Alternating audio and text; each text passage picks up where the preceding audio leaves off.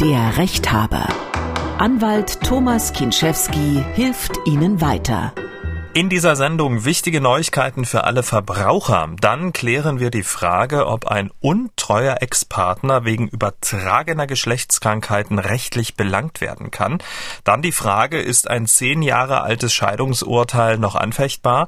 Darf ein Arbeitgeber einem Azubi kündigen, wenn dieser nach einem positiven Schnelltest 14 Tage unentschuldigt nicht auf Arbeit erscheint? Was kann man gegen lautes Kirchenglockengeläut unternehmen? Und kann ich von meiner Krankenkasse die Bezahlung Bezahlung eines Haarwuchsmittels verlangen. Damit hallo und herzlich willkommen zum Rechthaber, der Podcast für Ihre juristischen Alltagsfragen. Mein Name ist Camillo Schumann von MDR aktuell das Nachrichtenradio und hier ist der Mann, der Ihnen weiterhilft, Anwalt Thomas Kenschewski aus Dresden. Ich grüße dich. Ich grüße dich, Camillo. Hallo. Und wir starten mit ja guten Nachrichten für uns Verbraucher, denn die Beweislastumkehr ist verlängert worden, nämlich von sechs auf zwölf Monate. Thomas, Beweislastumkehr, das ist ein ziemlich sperriges Wort. Was ist das eigentlich? Das kommt aus dem Kaufrecht. Wir haben in Deutschland äh, Regelungen darüber, dass derjenige, also wir reden von privaten Verbraucherkäufen, dass derjenige, der als privater Käufer was kauft, gegen den Verkäufer Gewährleistungsansprüche hat. Und äh, die Gewährleistungsfrist beträgt nach dem Gesetz zwei Jahre. Und da gibt's eine, äh, eine alte Regelung bis Ende letzten Jahres, wonach innerhalb der ersten sechs Monate vermutet wird, dass ein Fehler, also ein, ein Mangel der Sache, dass der ähm, schon beim Kauf, bei, bei Abschluss des Kaufvertrages vorhanden war, mit der Folge, dass der Verkäufer für die Beseitigung des Mangels oder notfalls Rückgabe und Rückabwicklung haftet. Diese Frist von sechs Monaten äh, unterlag der sogenannten Beweislastumkehr. Das heißt, derjenige, der die Sache gekauft hat, musste nicht beweisen innerhalb der ersten sechs Monate nach dem Kauf, dass der Mangel schon vorhanden war. Also beim Auto Lichtmaschine kaputt oder ähm, was weiß ich, ähm, äh, ich kaufe jetzt irgendein Elektrogerät und es funktioniert nicht, ein Bluetooth-Lautsprecher oder so. Und innerhalb der ersten sechs Monate konnte der Käufer einfach nur sagen, pass mal auf, funktioniert nicht, nimm zurück oder mach heile oder gib mir ein neues. So. Und das hat man jetzt verlängert auf ein Jahr. Das heißt, aus diesen sechs Monaten sind ein Jahr geworden. Der Käufer kann also innerhalb eines Jahres einfach nur sagen, pass mal auf, ich bin hier mit der Sache nicht zufrieden, da ist irgendwas nicht in Ordnung. Mhm. Du möchtest das bitte umtauschen oder mir eine neue Ware liefern. Und diese, diese also diese Erleichterung für den Käufer, das ist die Beweislastumkehr. Das heißt, innerhalb eines Jahres, seit 1.1. diesen Jahres, kann der Käufer sich hinstellen und mit dem Fuß aufstampfen und sagen, funktioniert nicht, geht nicht. Aber lustigerweise, hm. Paragraph 477 BGB, da steht das drin, beim Kauf eines lebenden Tieres gilt die Vermutung dieser, äh, dieser Mangelhaftigkeit äh, wiederum nur für sechs Monate seit Gefahrübergang. Also wenn der Hamster humpelt oder wenn äh, der neue äh, Gaul Zahnstein hat, ja, dann kann ich, kann ich wiederum nur innerhalb von sechs Monaten sagen, ähm, das Tier ist kaputt und äh, nach den sechs Monaten muss ich beweisen, dass, äh, sagen wir mal, Rudi der Hamster schon beim Kauf ein Problem mit dem Auge hatte. Super, also Beweislast, Umkehr verlängert von sechs auf zwölf Monate Einschränkung für lebende Tiere. Das hört sich für mich als Verbraucher total super an. Ich könnte mir vorstellen, für den Verkäufer von bestimmten ähm, ja, Produkten, wie zum Beispiel, du hast ja gesagt, Autos, ähm, könnte das durchaus ein Problem werden, oder? Na, da wird schon einigen Tränchen aus dem Auge laufen. Äh, das, das ist einfach ein Ärgernis äh, aus Sicht des Verkäufers, weil das, die, die Schwierigkeit ist ja, oder das Problem ist ja nicht, dass die Beweislast sich umgekehrt hat oder verlängert hat, sondern du musst ja als Verkäufer, wenn der Käufer denn um die Ecke kommt und sagt, das ist nicht in Ordnung, musst du beweisen, dass es schon zu Anfang diesen Fehler nicht gegeben hat, sondern dass im Laufe des Gebrauchs der Sache der Fehler aufgetreten mhm. ist. Also sozusagen gebrauchsbedingt oder verschleißbedingt oder ja, also auch durch Fehlbedienung. Es gibt ja unendlich viele äh, denkbare Varianten, ob das jetzt Elektronik, Auto oder, oder eben auch Tiere sind. Und äh, die, den Beweis zu führen, dass zum Zeitpunkt des Kaufes der Fehler noch nicht vorhanden war, der ist in vielen Fällen ausgeschlossen. Deswegen viele Händler, das ist einfach Praxis, die sagen sich, ach komm, lass gut sein, gib her, ich mach oder ich repariere. Ich habe jetzt gerade so einen Fall mit einem mit einem Autokäufer, der hat ein Auto gekauft, der hat der TÜV 47 Mängel festgestellt, wo das Fahrzeug als mangelfrei verkauft wurde. Ähm, und der aktuelle TÜV-Bericht, aus dem sich ergab, dass das Fahrzeug mangelfrei ist, der ist vom Tag des Kaufes. Der Käufer ist nach Hause gefahren, da gingen sofort alle Lampen irgendwie an. Ist einen Tag später zum TÜV hier in äh, Dresden gefahren und der TÜV hat gesagt, das Ding darfst du nicht mehr bewegen, das, das, das, das fällt bald auseinander.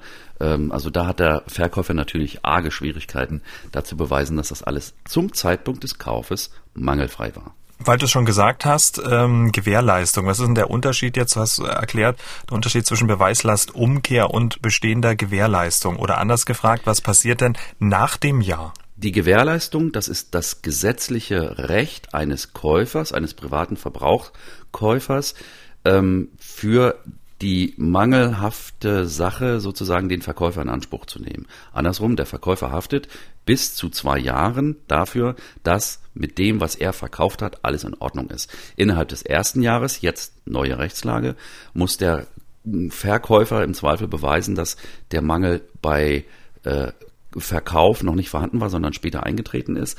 Und äh, nach dem Jahr muss der Käufer beweisen, dass zum Zeitpunkt des Kaufs ein bestimmter Mangel schon vorhanden war. Das Interessante ist aber, ich, wenn ich da mal rüberschwenken darf, ähm, die Unterscheidung zwischen Garantie und Gewährleistung.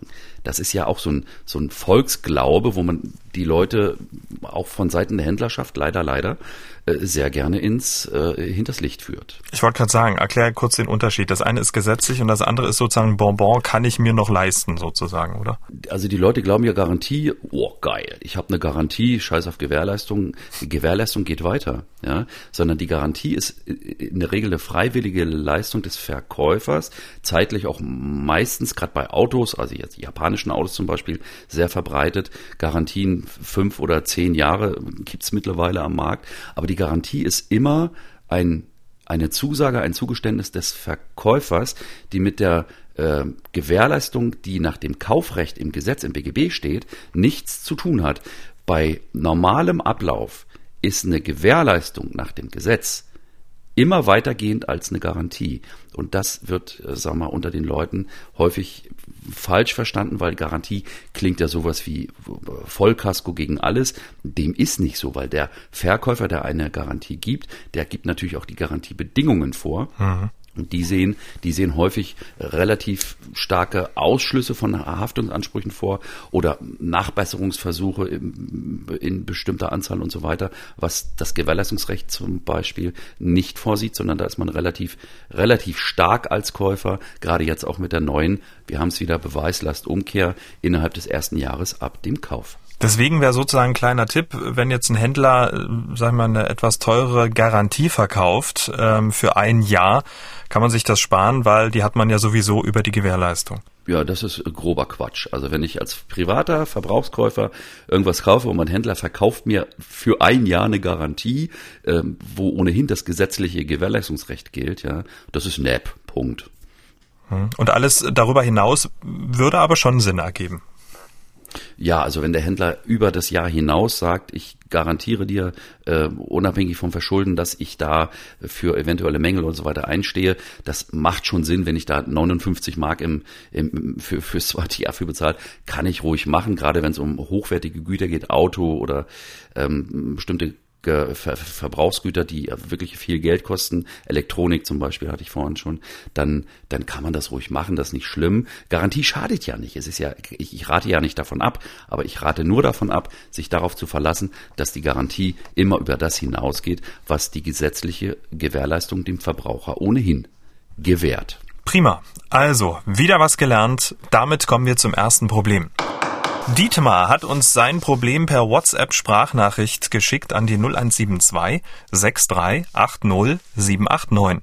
Dietmar war verheiratet, aber irgendwann ging seine Ehe in die Brüche. Eine ja ziemlich auffühlende Situation war das für ihn.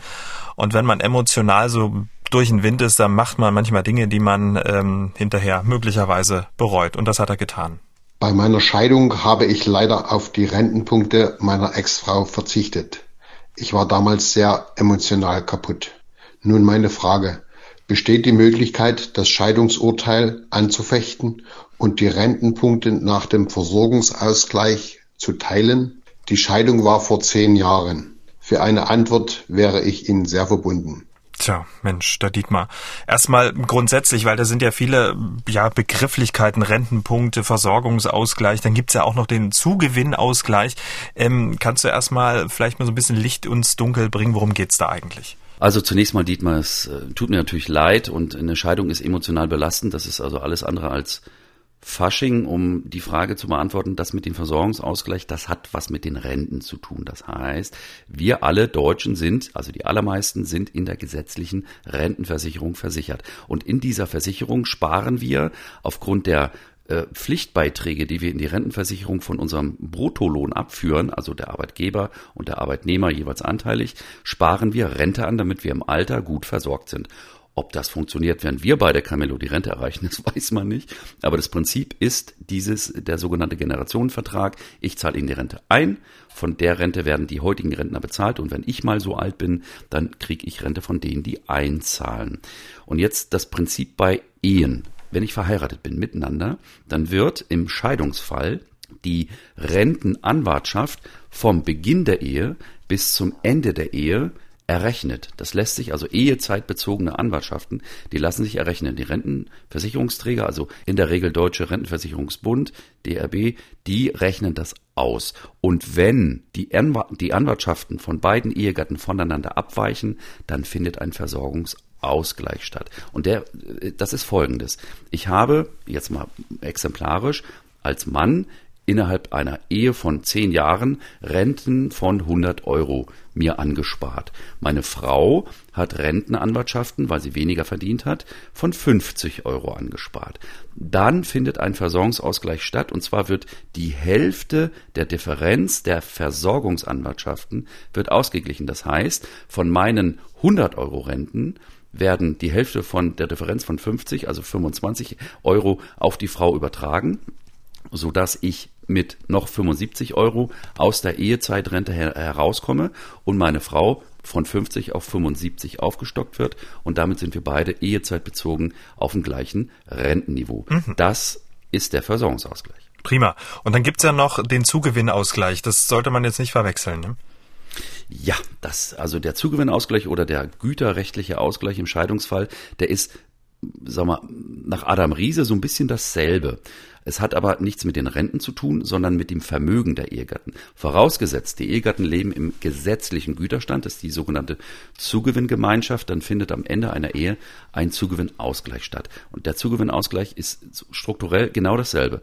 Ich komme in die Ehe, jetzt mal exemplarisch, beide Ehegatten haben zum Anfang der Ehe nichts sind also Studenten, lieben sich, heiraten. Am Ende der Ehe ist er promovierter äh, Professor für ähm, Wein- und Honigrecht oder sie ist Supermarktverkäuferin.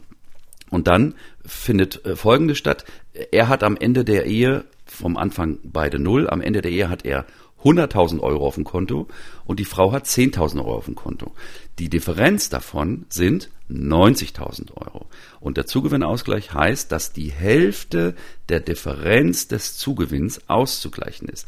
100 minus 10 sind 90, die Differenz ist 45. Das heißt, der Mann muss an die Frau 45.000 Euro bezahlen. Es kann natürlich auch sein, dass sie die Professorin und er der Supermarktverkäufer ist. Es kommt nicht darauf an, wer hier Männlein oder Weiblein ist. Völlig klar. Okay, Prinzip verstanden. Wir reden jetzt aber über die Rente. Das hast du wunderbar erklärt. Und in dem Fall von Dietmar war es ja offenbar so, dass äh, seine Frau dann offenbar ein bisschen länger eingezahlt hat oder mehr verdient hat und er, weil er aber komplett durch war von dieser Scheidung, gesagt hat, ach komm, ähm, ich verzichte drauf. Ähm, jetzt sind zehn Jahre ins Land gegangen und seine alles entscheidende Frage. Jetzt ist er wahrscheinlich zu sich gekommen und ärgert sich äh, und möchte das Ganze anfechten. Kann er das oder kann er es nicht?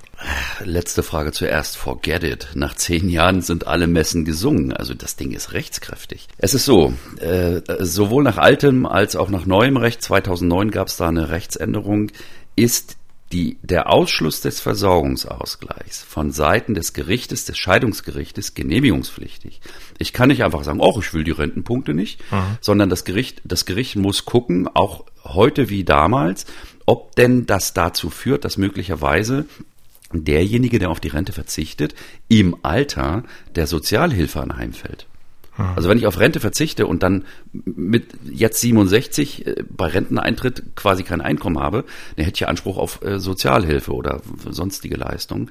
Und solche Versorgungsausgleichsverzichte, Rentenverzichte, die sind sittenwidrig, die sind unwirksam. Und da könnte natürlich der Hörer bis heute natürlich gegen vorgehen, Dietmar, wenn also der Versorgungsfall eintritt und du bist versorgungsfrei, also un, unversorgt, dann könnte man dagegen heute noch was machen. Ich setze aber als garantiert voraus, er sagt ja, es ist zehn Jahre her, also mhm. es muss nach 2009 gewesen sein, dass das Gericht sich angeschaut hat, was habt ihr denn beide? Ja, also wa was hat sie, was hat er? Und ist der Verzicht unschädlich dafür, dass er, wenn er die Rente erreicht, ob jetzt erwerbsunfähig oder Altersrente, dass er dann trotzdem leben kann und von seiner Rente leben kann. Das Gericht guckt sich das an und wenn das der Fall ist, dann wird dieser Ausschluss genehmigt und da kommt er, da kommt er heute nicht mehr ran. Aber was ich mich frage, wie kommt man denn dazu, ähm, bei so einer Scheidung auf seine Rentenpunkte zu verzichten? Das ist doch eigentlich etwas, was einem per se erstmal zusteht, oder nicht? Ja, genau so ist es. Also ähm, in dem Fall wird es ja wohl so gewesen sein, dass die Frau, also zulasten der Anwartschaften der Frau auf ihn hätte übertragen werden müssen. Aber genau das, was er sagt, ähm, er war ähm, angegriffen, das ist eine Emo-Geschichte, Camille. Ja klar, ja, also aber ich trotzdem. Ich meine, er hat doch dann rechtliche das, das, Vertretung. Da, die, die sagt dann, ey komm, Dietmar, jetzt reiß dich mal zusammen. Ne? Jetzt ja, der, aber der, der Mandant ist halt Chef, ne? Und ja. ähm, sag mal, ich, ich, wir sind, also wir Anwälte, wir sind Dienstleister. Und wenn der Mandant sagt, ach komm, ich will keinen Streit um der lieben mhm. Kinder willen oder ich liebe sie immer noch und sie soll ihr Leben leben und soll glücklich werden und so weiter. Es gibt also mannigfaltige Gründe, mhm. warum die, die, die Menschen, sage ich jetzt mal, sagen, dass sie diese äh, Rentengeschichte nicht wollen, wenn sie denn halbwegs versorgt, auch ohne diesen, diesen Ausgleich sind. Also Scheidung da, das ist zwar Juristerei zum größten Teil, aber das ist auch viel Psychologie und viel, viel Menschelei. Und wenn jemand, wie er sagte, hier durch oder kaputt oder, oder was auch immer ist, das liegt in der Natur der Sache, weil in einer Scheidung geht naturgemäß eine Ehe voraus. Und wenn, wenn sowas kaputt geht, das ist ein Prozess, der macht ja auch was mit den mhm. Menschen. Dietmar, wir hoffen, wir konnten deine Frage beantworten, aber Thomas, unterm Strich, konnte man ihm gar nicht so richtig helfen, weil positiv geht das für ihn jetzt nicht aus. Er muss es einfach runterschlucken, dass es jetzt so ist, dass er sich vor zehn Jahren so entschieden hat. Dann können wir nur hoffen, dass er beim Zugewinnausgleich nicht auch noch den kürzeren gezogen hat. Ne? Ja, so ist es. Also das war jetzt kein Thema, aber mhm. im Zweifel, äh, ja, auch das ist vorbei. Der Zugewinnausgleich, äh, die Ansprüche, die verjähren äh, drei Jahre nach der Scheidung. Wenn da noch was zu machen gewesen wäre, auch das ist lange vorbei. Also äh, Haks ab, sein lassen mhm. und Haks ab. Genau. genau. Kommen wir zum nächsten Problem. Thomas hat uns sein Problem gemailt an rechthaber.mdraktuell.de. Thomas verdient ganz gut, das kann man so sagen. Sein bereinigtes Netto liegt so zwischen 8 und 9.000 Euro. Nach der Scheidung von seiner Frau zahlt er für seine 15 Jahre alte Tochter Kindesunterhalt. Weil aber die für die Zahlungen zugrunde gelegte Düsseldorfer Tabelle seinerzeit bisher für sein hohes Einkommen keine konkreten Bedarfssätze festgelegt hat, hat er in einem notariellen Vertrag den Kindesunterhalt geregelt. Daran wurde eine Summe von 1.150 Euro pro Monat Kindesunterhalt festgesetzt. Und nun schreibt er Thomas. In der neuesten Düsseldorfer Tabelle wird erstmals Einkommen bis 11.000 Euro konkret ausgewiesen. Somit lande ich mit meinen 8.000 bis 9.000 Euro bereinigtem Netto irgendwo in Stufe Stufe 12 bis 13 und müsste eigentlich weniger zahlen als im Notarvertrag festgelegt.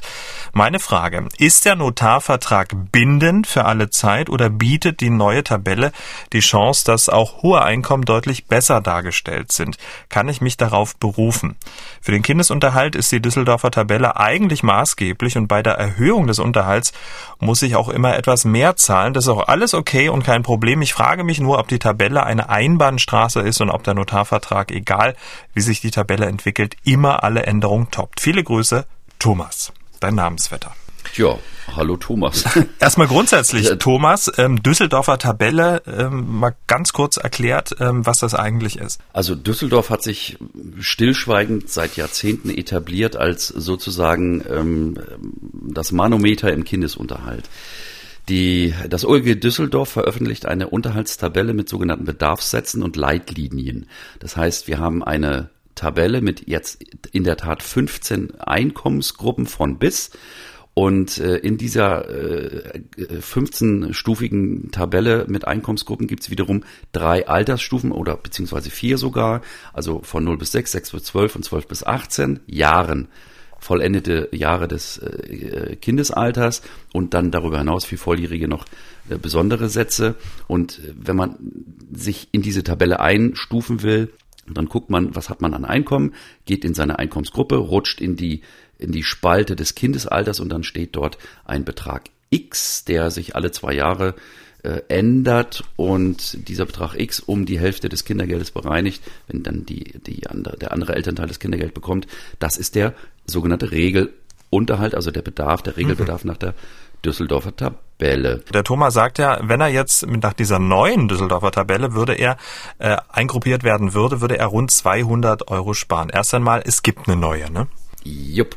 Es gibt eine neue, 1.1.22 und ähm, da hat sich tatsächlich der Mindestunterhalt für, also Mindestunterhalt für Kinder, äh, um sagenhafte drei Euro erhöht. Immerhin. Und für, für, für Kinder von sechs bis elf sind es äh, vier Euro mehr. Aber beim Thomas sind wir da weit, weit weg von. Der Thomas hat ja unter anderem gesagt, er ist in Gruppe, was schrieb er, irgendwie 13, 14 oder was? 12, 13. Ähm, mhm. 12, 13, da, also da, da muss ich ihm leider den Zahn ziehen. Er ist damit allein schon in Stufe 14. Und ich unterstelle jetzt mal, weil er nichts anderes geschrieben hat, dass das Kind äh, sein einziges Kind ist, für das er zahlt.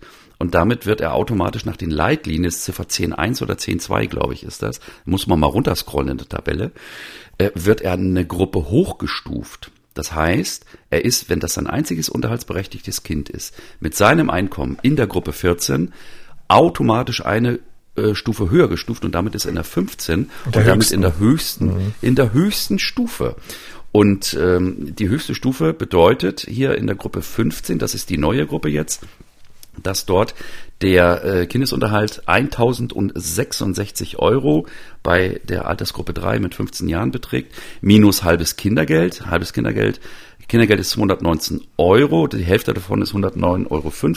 Das heißt, er müsste 959,50 Euro Unterhalt zahlen. Aber er hat ein Problem. Er hat nämlich einen Fehler gemacht. Er hat den Unterhalt nicht in Anführungsstrichen titulieren lassen durch mhm. Urteil oder Beschluss oder was auch immer, sondern er hat einen Unterhaltsvertrag geschlossen. Er ist zum Notar gegangen mhm. und hat beim Notar unterschrieben, dass er in Höhe eines bestimmten vom Hundertsatzes, sagt der Jurist, also Prozentsatz 224 hier bei ihm, die äh, den Unterhalt nach jeweils Tabelle schuldet.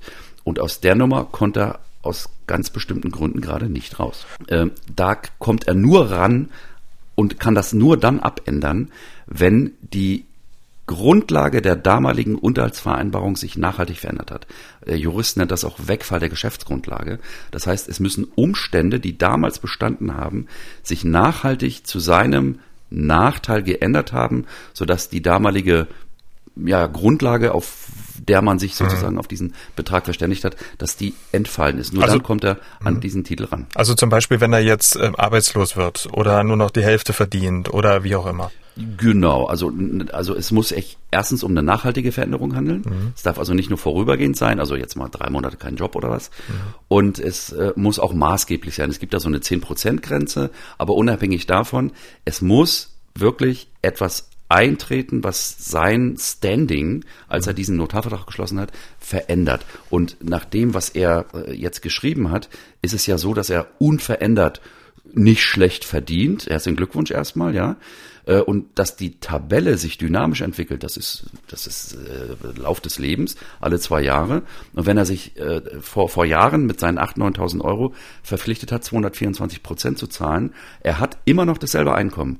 Und die Tabelle macht diese Sprünge mhm. da mitgehangen, mitgefangen. Das Ding ist safe, wenn sich seine Verhältnisse nicht maßgeblich, äh, maßgeblich geändert haben, dann ist er dabei mit dem, was er äh, damals äh, versprochen hat. Wenn er einen bestimmten Prozentsatz vom Mindestunterhalt äh, im Notarvertrag zugesagt hat, dann ist er auf Gedeih und Verderb an die Tabelle gebunden. Alles klar. Kommen wir zum nächsten Problem. Der Fall von Manuel ist wirklich krass. Manuel heißt eigentlich anders. Ähm, er will aber nicht, dass wir seinen richtigen Namen nennen. Kann ich ein bisschen verstehen, denn was er an rechthaber.mdraktuell.de geschrieben hat, das klingt wirklich nach einem echten Drama. Was war passiert? Der Manuel war verliebt. Sechs Jahre lang lebte er mit seiner Freundin zusammen, aber seine Freundin hatte es mit der Treue nicht so genau genommen. Sie hatte wohl mehrere Affären. Nun schreibt der Manuel. Dadurch entstanden für mich erhebliche Einschränkungen in gesundheitlicher und akademischer Hinsicht. Ich durchlebte mehrere urogenitale Infektionen und zweimalige mehrmonatige Skabiesfälle, also Kretze. Dabei verzögerte sich die Behandlung aufgrund von Fehlangaben und Verschwiegenheit von ihrer Seite massiv. Dies führte bei mir zu einer starken körperlichen Leidensphase. Die Infektionswege wurden mir erst nach Abschluss meines Studiums und durch einen glücklichen Zufall aufgedeckt. Zuvor war ich davon ausgegangen, äh, mir diese durch mangelnde Hygiene im Klinikalltag zugezogen zu haben. Ich erfuhr, dass meine Partnerin mich in der Zeit der Beziehung mit mindestens fünf Personen regelmäßig sexuell betrogen hatte. Zurückgeblieben sind bei mir Zwangsgedanken und Handlungen, soziale Einschränkungen, finanzielle Einbußen und akademische Verluste. Und nun will der Manuel wissen, welche rechtlichen Schritte könnte er einleiten. Mein lieber Mann, ein ziemlich komplexer Fall, wie das Leben so spielt. Uiuiui, ach, da spricht der Mediziner, also urogenital, nicht? Das heißt also zu Harn- oder Geschlechtsorgan gehörend und tatsächlich die Skabiers, das ist Grab- oder Kretzmilbe Boah, also tut mir leid, Manuel, was dir da widerfahren ist. Zunächst mal. Im Falle einer nachweislichen Inkaufnahme einer Ansteckung durch die Partnerin, also wenn die fremdgegangen ist mhm. und sich da was eingefangen hat, dann ist das mindestens mal eine fahrlässige Körperverletzung. Von ihr. Mhm. Das, ist eine Stra das ist eine Straftat ihrerseits, ja. Und diese Straftat äh, ist mit Geld- oder Freiheitsstrafe bedroht. Die verjährt übrigens in fünf Jahren nach Paragraph 78 Strafgesetzbuch. Und ähm, sie löst auch Schadensersatzansprüche aus nach dem allgemeinen Zivilrecht. Eben wegen Körperverletzung äh, hat man also einen Anspruch auf Schmerzensgeld, wenn derjenige, der mich mindestens fahrlässig angesteckt hat, das hätte wissen können. Das Problem, was unser Hörer hier hat, ist wahrscheinlich nicht, dass er das Problem hat, sondern dass er beweisen muss, mhm. dass es durch diese äh, Partnerin mit der Fremdgeherei zu solchen Ansteckungen gekommen ist. Und jetzt müssen wir nochmal unterscheiden. Das eine ist, dass ähm, der Hörer hier, der Manuel, dass der sagt, also ich habe da Schäden erlitten, also in seiner akademischen Laufbahn, er ist in, in der Ausbildung wohl offensichtlich gestört worden oder unterbrochen worden. Das ist das eine. Das andere sind die unmittelbaren körperlichen Beeinträchtigungen. Dass jemand Opfer eines Fremdgehens wird, egal ob man verheiratet ist oder nicht. Das ist leider allgemeines Lebensrisiko. Es gibt kein Recht auf Treue oder es gibt auch keine Pflicht, keine Pflicht auf Treue. Bei der Ehe ist es noch ein bisschen anders, aber äh, wieder auch schwammig äh, juristisch. Aber ich habe, wenn ich mich mit jemandem einlasse und mich mit jemandem zusammentue, habe ich leider das Risiko, dass das nicht für immer hält. Damit muss ich leben und so ist das Leben halt. Die andere Frage ist, wenn ich körperlich beeinträchtigt werde und jemand mir ein Leides tut dadurch, dass er sich woanders was einfängt und das auf mich überspringt, das verpflichtet zum Schadensersatz, aber da gilt äh, halt die strenge allgemeine Beweisregel. Ich muss beweisen, dass erstens derjenige mir das zugeführt hat und zweitens, dass er das auch wusste. Und dann ist so, also sozusagen im ersten Schritt muss er erstmal beweisen, ähm, dass ähm, diese ganzen körperlichen Beeinträchtigungen von seiner damaligen Freundin kommen. Und im zweiten Schritt könnte er dann solche Sachen wie, was ist finanzielle Einbußen und dann sagt er akademischer Verlust, das muss man ja dann auch irgendwie quantifizieren, könnte er da noch irgendwie, wenn er das eine bewiesen hat, da noch irgendwie was rausholen? Also die Aussichten beim primären Körperschaden, mhm. bei der Körperverletzung durch die Ansteckung mit einer Infektion oder mit der Kratzmilbe oder was auch immer, da sind die Voraussetzungen schon schlecht, weil die Beweislast mhm. eben beim Kläger liegt. Der muss nachweisen, dass sie es war. Und das ist wahrscheinlich schon wegen Zeitablaufs äh, relativ schwierig, abgesehen davon, dass die Verjährungsfrist, wie gesagt, drei Jahre ab Schluss äh, des Jahres, wo ich infiziert wurde, möglicherweise schon vorbei sind. Die zweite Frage, dass sozusagen Untreue zu einer Beeinträchtigung der akademischen Laufbahn geführt hat, das halte ich für relativ chancen- und aussichtslos, weil unabhängig von der unmittelbaren körperlichen Beeinträchtigung natürlich die Möglichkeit besteht, sich therapieren und heilen zu lassen und mhm. dass die in Anführungsstrichen Pflicht besteht, natürlich für sich selber zu sorgen und ähm, wegen einer wegen einer urogenitalen Infektion sein Medizinstudium abzubrechen, das ist nicht ohne weiteres zwingend. Kommen wir zum nächsten Problem. Manuela hat uns eine WhatsApp-Sprachnachricht geschickt an die 0172 6380 789. Und wir werden es gleich hören, Manuela ist sauer. Sie wohnt im beschaulichen Wernigerode, ist ja wirklich ein malerischer Ort und bisher auch ein ruhiger Ort im Harz in Sachsen-Anhalt, bis vor einiger Zeit plötzlich die Kirchenglocken anfingen zu läuten und sie hören auch nicht mehr auf.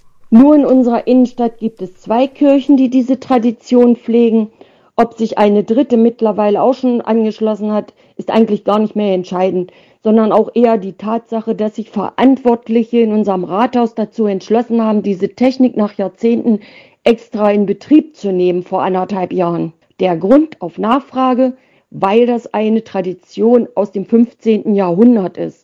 Klingt für mich ein bisschen abenteuerlich und auch nach Willkür, weshalb man da gerade jetzt drauf kommt. Das heißt, keine Viertelstunde ist Ruhe. Die ist eigentlich nur noch bei geschlossenem Fenster möglich, weil auf der einen Seite das Rathaus, auf der anderen Seite das Gotteshaus einschlägt. Drei bis vierhundert Meter weiter die nächste Kirche mit Traditionspflege. Eigentlich gibt's ja kaum noch einen Straßenzug, wo diesbezüglich ein Entkommen möglich ist. Zumindest ist das mein Empfinden. Ich wohne hier seit 20 Jahren, aber an eine solche Geräuschkulisse kann ich mich nicht erinnern. Meine Frage bezieht sich jetzt darauf, gibt es da nicht irgendwann auch mal eine Beschallungsgrenze oder kann da jeder machen, was er will, was seine Möglichkeiten hergeben, frei nach dem Motto viel hilft viel? Vielen Dank. Tja, Thomas, was ich mich jetzt frage, ob in Wernigerode noch Hexen verbrannt werden, weil das ist ja auch eine Traditionspflege aus dem 15. Jahrhundert, aber ich schweife ab. Sie schwiffen ab, Herr Camello, in der Tat. Also Wernigerode, ganz schön Fachwerkhäuser. Super, und, äh, wirklich schön da. Also das mit den Kirchenglocken, das ist ein heißes Thema seit dem Mittelalter. Also jetzt abgesehen davon, dass in Wernigerode keine Hexen verbrannt werden, soweit ich weiß, äh, gibt's äh, eine Rechtsprechung dazu. Ich will es mal zusammenfassen. Es geht um die Lästigkeit von Einzelgeräuschen. Ja?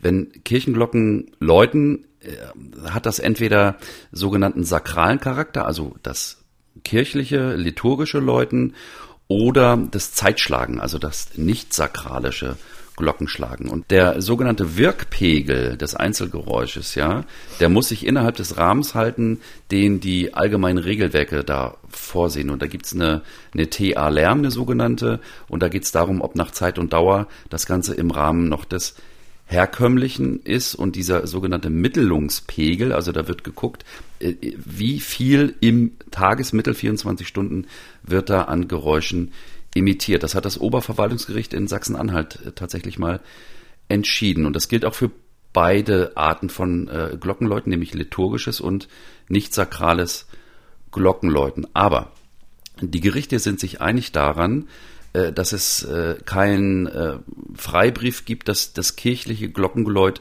unbeschränkt gemacht werden darf. Da gibt es ein Bundesemissionsschutzgesetz, das ähm, gibt äh, eine Linie vor für Glockengeläut als Zeitangabe äh, unter den heutigen praktischen Lebensbedingungen. Mhm. Und anders noch als vor 100 Jahren ist das Glockengeläut ja heute insbesondere als Zeitangabe, als dieses, dieser Viertelstundenschlag, äh, der, der ist ja, der ist ja out of office. Ne? Ähm, heutzutage nimmt man sein Handy raus, drückt dreimal fünf Knöpfe und weiß die Uhrzeit. Ich habe früher mal auf die Uhr geguckt, ne, am linken Armband. Also das, die, die Viertelstundenglocke, die brauche ich nicht mehr.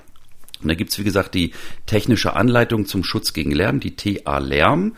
Und äh, nachdem hat mal ein Gericht entschieden, dass bei 272 Glockenschläge jeden Tag, ja, äh, sei noch von der gleichmäßigen Geräuschbelästigung auszugehen und äh, wenn dann der sogenannte Mittelungspegel nicht äh, überschritten ist, dann sei das hinzunehmen. Andersrum hat wiederum äh, das Oberverwaltungsgericht Sachsen-Anhalt, das ist ein Beschluss vom Mai 2016 ähm, festgestellt, wenn eine Glocke einer privaten Kirche ab 18 Uhr täglich ab 18 Uhr für drei Minuten läutet, das äh, nennt sich auch Angelus-Läuten, dann muss danach mal das Handy, egal wie weit er davon weg wohnt, denn diese eingeschränkte Nutzung der Glocke, die ist noch zumutbar äh, wohingegen dieses viertelstündliche Läuten, wenn es denn neu eingeführt wurde, nach dem, was ich an Rechtsprechung gelesen habe, äh, möglicherweise zu unterlassen ist. Und jetzt auf den Punkt, mhm. Manuela, mhm. man sollte überlegen, mit der Kirchgemeinde zunächst mal sprechen und vielleicht das Vollstundenläuten, also diesen Vollstundenschlag einzuführen statt des Viertelstundenschlags und ansonsten, wenn alles nichts hilft, so blöd wie es klingt, gegen die Kirche vor Gericht. Wunderbar. Kommen wir zum nächsten Problem. Sarah hat uns ihr Problem per WhatsApp-Sprachnachricht geschickt an die 0172 6380 789. Die Sarah arbeitet mit mehreren Kolleginnen und Kollegen in einem Laden. Alle haben Kundenkontakt. Das heißt, dass alle ungeimpften und nicht genesenen Kollegen jeden Tag vor Dienstantritt einen Corona-Test machen müssen, um arbeiten zu dürfen. Der Azubi macht diesbezüglich aber äh, schon längerer Zeit Schwierigkeiten, denn nach einem positiven Spuckschnelltest wurde er aufgefordert, einen PCR-Test zu machen. Den verweigerte der Azubi und blieb dann 14 Tage ohne Entschuldigung daheim. Daraufhin haben wir dann die zweite Abmahnung geschrieben und auch damit eigentlich die Kündigung. Vom Anwalt kam dann zurück, dass es nicht rechtens wäre und dass er keinen Test machen müsste. Und jetzt sind meine Fragen an Sie. Können wir denn vor dem Arbeitsantritt einen PCR-Test verlangen? Können wir auch verlangen, dass er einen offiziellen Schnelltest mitbringt und keinen im Betrieb durchführt, weil bei denen im Betrieb, er macht es einfach nicht richtig. Hat er das Recht, denn von uns Spucktests zu verlangen oder können wir zum Beispiel sagen, nein, er muss einen Nasenabstrich machen? Und dann noch die letzte Frage in dem Zusammenhang, ist unsere Kündigung rechtens gewesen oder hat der Anwalt von ihm recht, dass wir das anhand dieser Sache nicht machen dürfen? Hm. Fangen wir vielleicht gleich mit der letzten Frage an äh, und ähm, erstmal mit der grundsätzlichen Klärung. Es handelt sich um einen Azubi. Spielt das irgendeine Rolle? Ja, in der Tat. Azubis sind arbeitsrechtlich besonders geschützt mhm.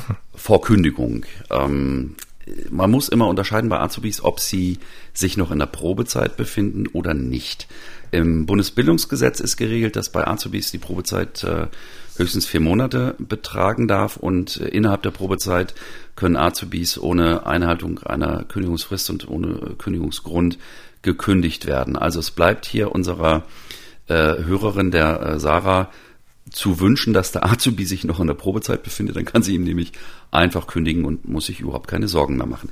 Die Alternative ist, dass Azubi über die Kündigungsfrist hinaus schon beschäftigt ist, dann sind die Hürden relativ hoch. Man kann ihm dann nur aus wichtigem Grund kündigen und der allerwichtigste Grund für die Kündigung eines Azubis ist das wiederholte, unentschuldigte Fehlen am Arbeitsplatz. Und genau darüber reden wir ja gerade. Die Frage ist ja aber, ist diese Verweigerung des PCR-Tests unentschuldigtes Fehlen? Ja, also Rechtslage ganz allgemein nach den geltenden äh, Corona-Schutzverordnungen ist, dass wenn ein Schnelltest oder Selbsttest äh, positiv ist, dann muss sich der Getestete auf direkten Wege in Isolation begeben oder auf Neudeutsch Quarantäne.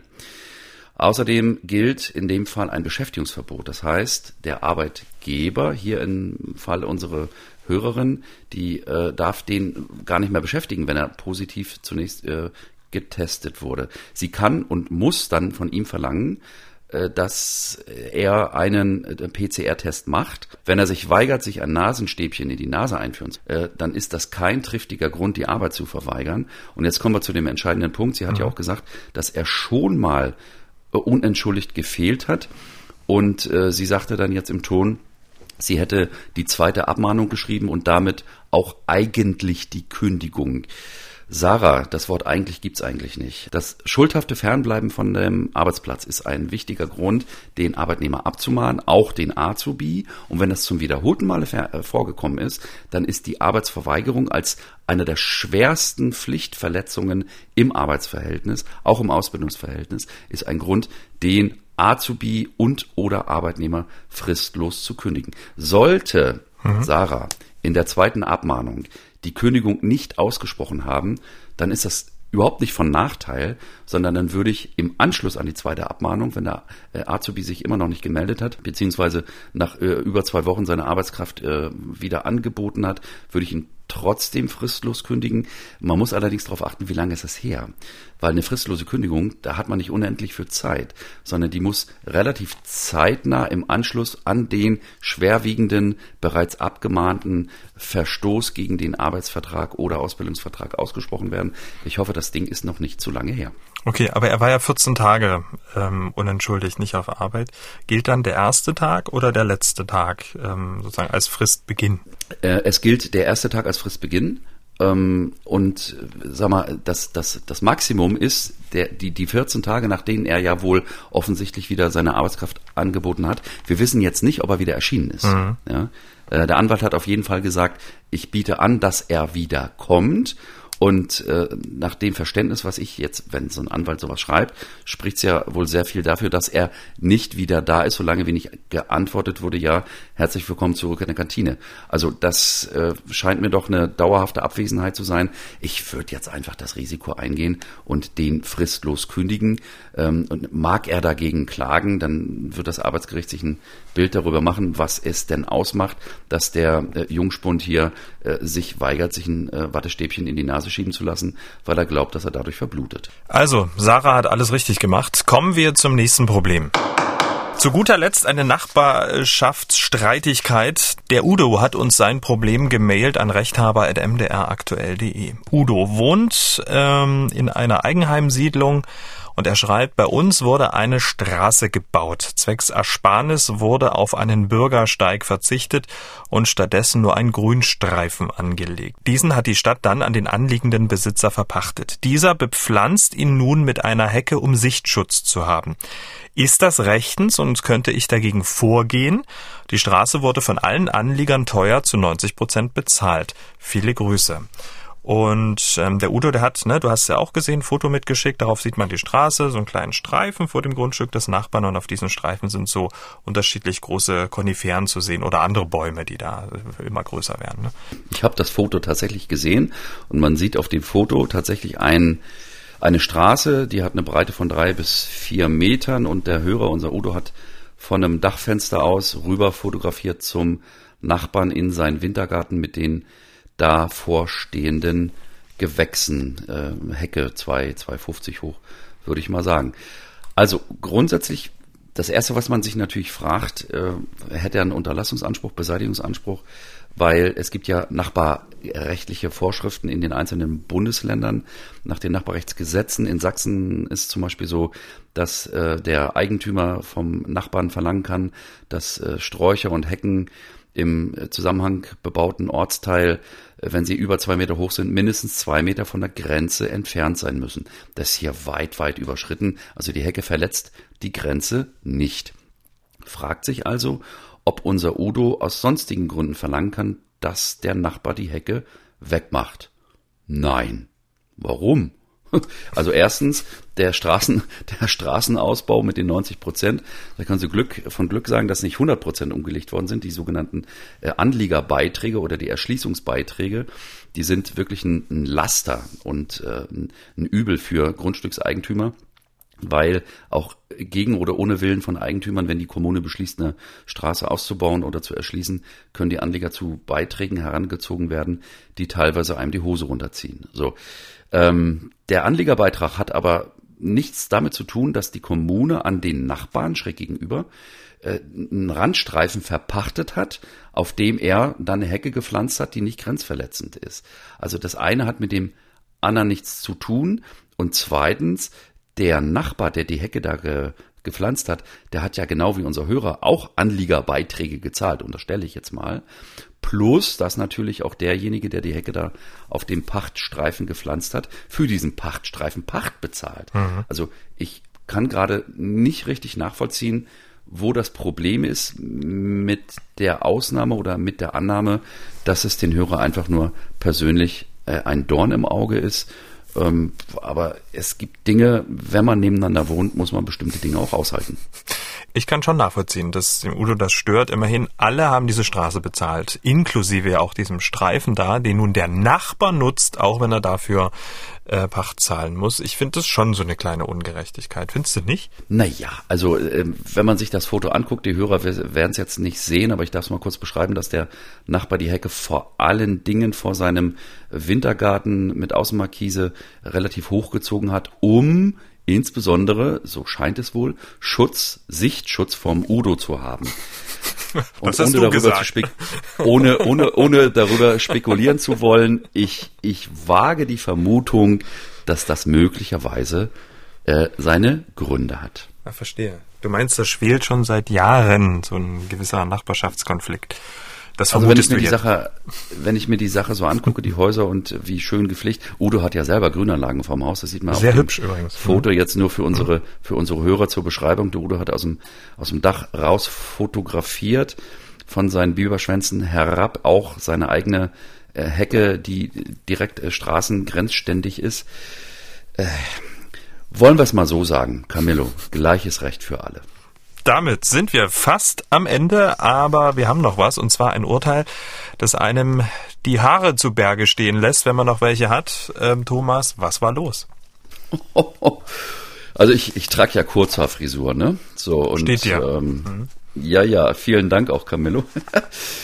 Es gibt ein Urteil, äh, es hat mal das hessische Landessozialgericht äh, tatsächlich darüber entschieden, dass ein männlicher Zeitgenosse der unter Absenz von Haaren litt, äh, bei seiner Krankenkasse ein Haarwuchsmittel als Kostenerstattung eingereicht hat. Er war 31 Jahre. Das ist furchtbar, hatte, wenn man keine Haare mehr hat. Dann, dann so. Und keine Wolle mehr auf der Birne. Mhm. So. Ähm, viele, viele finden das gut, äh, um mal jetzt äh, dem damaligen Kläger, also äh, Glatze ist das neue Schwarz, ja. Auf jeden Fall hatte der 31-Jährige äh, keine Haare, hatte verschiedene Therapien gemacht und äh, hatte dann einen Antrag gestellt auf Übernahme von Kosten für ein Medikament, das eigentlich für Arthritis, mhm. also für äh, äh, entzündliche Gelenksentzündung hier ähm, zugelassen ist. Das wollte er nehmen, weil ähm, medizinisch bekannt und anerkannt war, dass dieses Medikament zufällig als Nebenwirkung den Haarwuchs fördert. So, da muss man erstmal drauf kommen. Und das hat er also ähm, dann bei seiner Krankenkasse eingereicht und die hat das abgelehnt mit der Begründung, das handelt sich um ein sogenanntes Off-Label-Use. Das heißt im Krankenkassendeutsch, dass man ein Medikament nimmt, was für die eigentliche Erkrankung gar nicht gedacht ist, was aber in anderer Richtung den erhofften Heilerfolg erzielen kann. Und äh, das äh, Gericht hat rechtskräftig abgewiesen, dass also hier nach äh, Paragraph 27, äh, fünftes Sozialgesetzbuch, die Krankenversicherung äh, nicht eintrittspflichtig ist, weil der Versicherte hat nur Anspruch auf Krankenbehandlung, wenn sie notwendig ist, um zu erkennen oder zu heilen oder die Verschlimmerung zu verhüten. Und das Ganze sei also vom Paragraph 27 SGB 5 nicht umfasst. Und ähm, wenn es nur darum geht, und das steht in Paragraph 34 SGB 5, dass äh, von der Versorgung aufgrund der KV, der Krankenversicherung, alles ausgenommen ist, was nur der Erhöhung der Lebensqualität äh, dient. Und, um es auf den Punkt zu bringen, keine Glatze zu haben, ist keine Krankheit, sondern dient nur der Erhöhung der Lebensqualität. Andersrum formuliert, Glatze haben ist Schicksal. Wieder was gelernt. Damit sind wir am Ende von Ausgabe 27. Vielen Dank, Thomas. Wir hören uns dann in zwei Wochen wieder. Bis dahin. Danke auch. Ich freue mich. Bis bald, Camillo. Haben auch Sie ein Problem? Dann schreiben Sie uns an rechthaber.mdraktuell.de oder senden Sie eine WhatsApp-Sprachnachricht an den Rechthaber. Die Nummer 0172 6380 789. Der Rechthaber erscheint zweimal im Monat auf mdraktuell.de, in der ARD Audiothek und überall, wo es Podcasts gibt.